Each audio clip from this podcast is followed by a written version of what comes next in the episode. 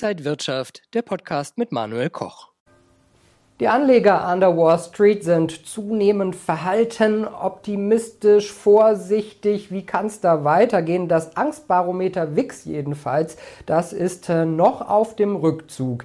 Wie reagieren die Märkte jetzt grundsätzlich auf die Volatilität? Das besprechen wir im IG Trading Talk und zugeschaltet ist mir der Senior Marktanalyst vom Online-Broker IG, Christian Henke. Christian, schön dich zu sehen.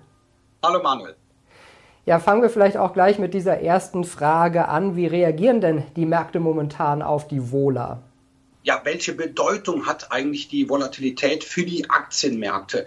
Die Volatilität oder auch die Volatilitätsindikatoren in Deutschland ist das der VDAX, VDAX New und in den Vereinigten Staaten, ja, du hattest ja schon äh, den Indikator, den Index genannt, das ist der WIX, das ist der Volatilitätsindikator ähm, ja, auf den S&P 500 ähm, die werden ja auch als Angstbarometer bezeichnet. Und das ähm, muss man sagen, ist eigentlich schon ein zutreffender Name, weil ganz einfach, wenn die Anleger äh, ziemlich optimistisch sind, sorgenfrei sind, risikoarm sind, ja, dann fällt diese Volatilität. Aber kommt den Anlegern irgendetwas ins Gehege?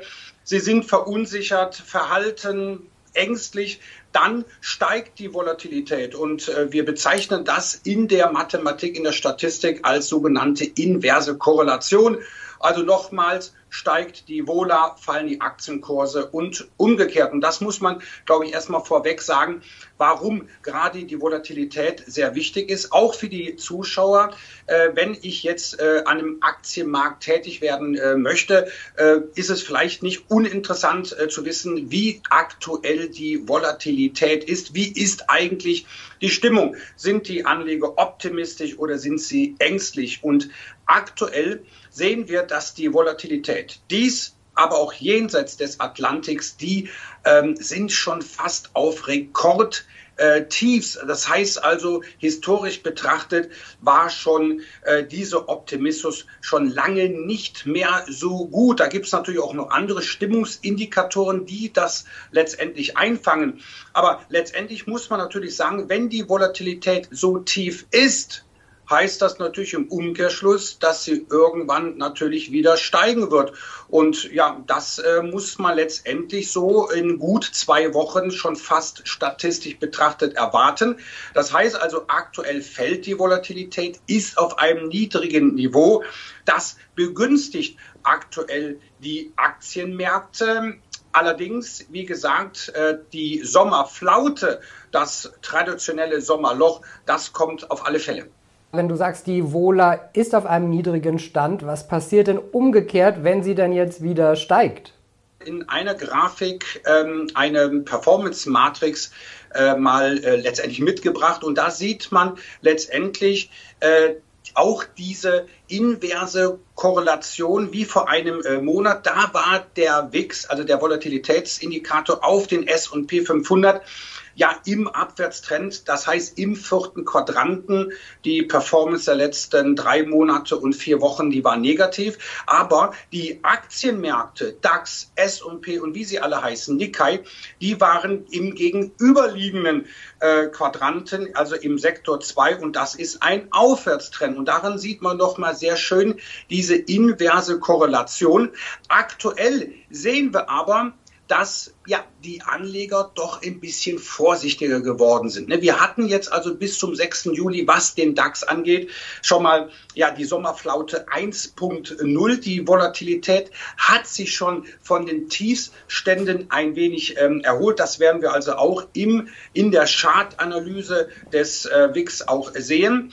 Allerdings befindet sich die Volatilität immer noch so ganz knapp in dem vierten Quadranten, also im Abwärtstrend. Aber wenn sich die Erholung fortsetzt, dann bedeutet das natürlich, wenn die Volatilität steigt, dann könnte es also zu einer Korrektur an den Aktienmärkten kommen.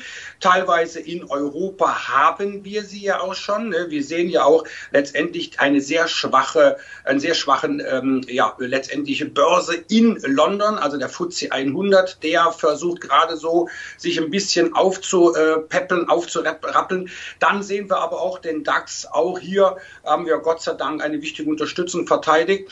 Ja, also letztendlich, wenn jetzt die Volatilität dann wieder steigt, dann müssten wir anhand dieser äh, mathematischen, äh, statistischen äh, Messzahl, also der Korrelation, davon ausgehen, dass es dann an den Aktienmärkten im Sommerloch, und das kommt, ja, das Sommerloch 2.0 von Ende Juli an bis Oktober, dann kann es etwas ähm, unruhiger an den Aktienmärkten werden.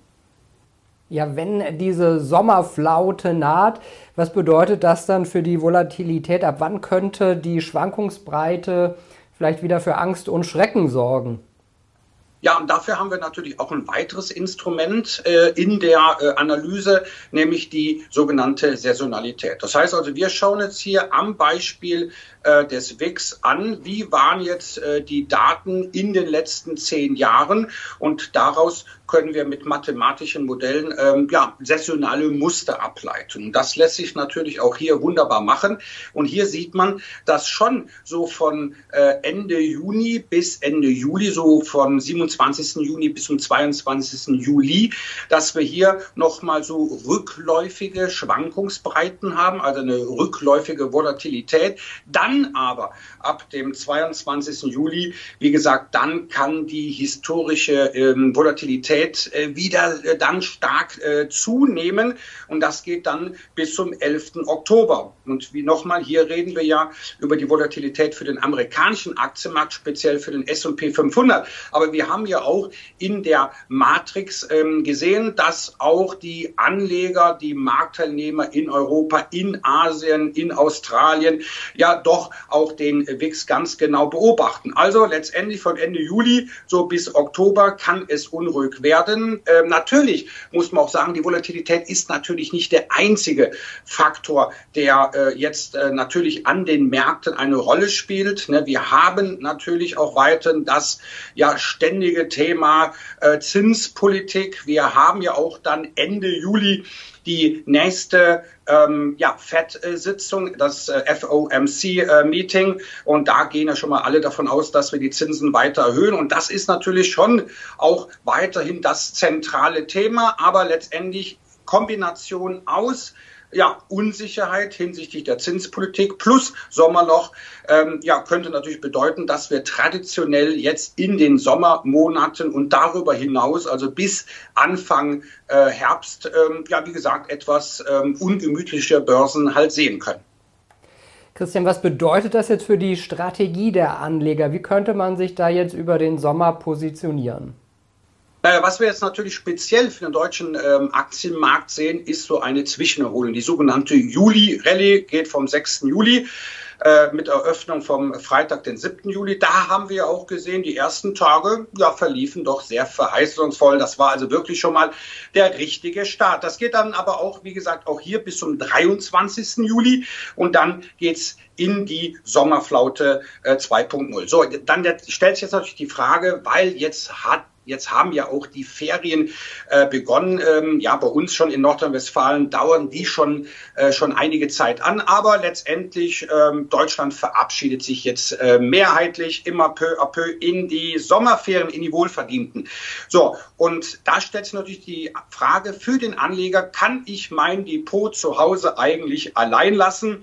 Was mache ich denn jetzt, wenn plötzlich eine Sommerflaute kommt? Wenn ich jetzt schön am Strand von Mallorca liege und ich sehe dann auf meinem Smartphone die Kurse bröckeln.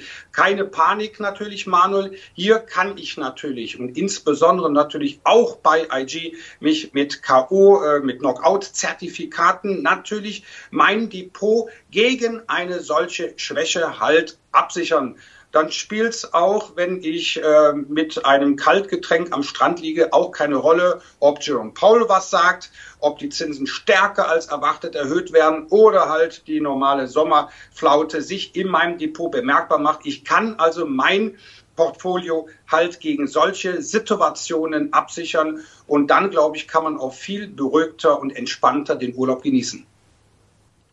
Das klingt auf jeden Fall gut. Würdest du dann äh, ja, dich mehr auf den Urlaub oder auf die Märkte dann zurzeit konzentrieren? Als Anleger sollte man auch mal abschalten und auch mal die Märkte Märkte sein lassen. Äh, natürlich der ein oder andere, dem wird es schwerfallen. Also heutzutage mit Smartphones, Tablets und Konsorten, glaube ich, ist das etwas schwieriger als vielleicht noch vor 20 Jahren.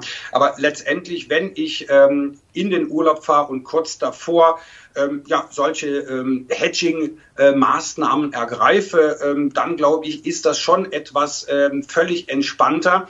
Das heißt, dann kann der Markt auch mal fallen. Aber wenn ich mich jetzt äh, mit, äh, ja, mit Knockout-Zertifikate gegen einen fallenden Markt halt absichere, dann wird das, äh, der, die Verluste halt, äh, ja, die werden halt dann gedämpft und fallen also auch nicht so hoch aus. Und je nachdem kann ich sogar auch noch einen kleinen Gewinn daraus erzielen. Also ich rate schon jedem und das ähm, rät, äh, ja, raten letztendlich viele Fachmagazine und, und Zeitschriften, ähm, ja, letztendlich Jahr ein, Jahr aus. Äh, wenn man in den Urlaub fährt, wenn man sich eine Auszeit gönnt, dann sollte man das bestehende Depot doch äh, auch dann absichern. Sagt Christian Henke, Senior Marktanalyst beim Online-Broker IG. Christian, ich danke dir für diese Einblicke. Sehr gerne, Manuel.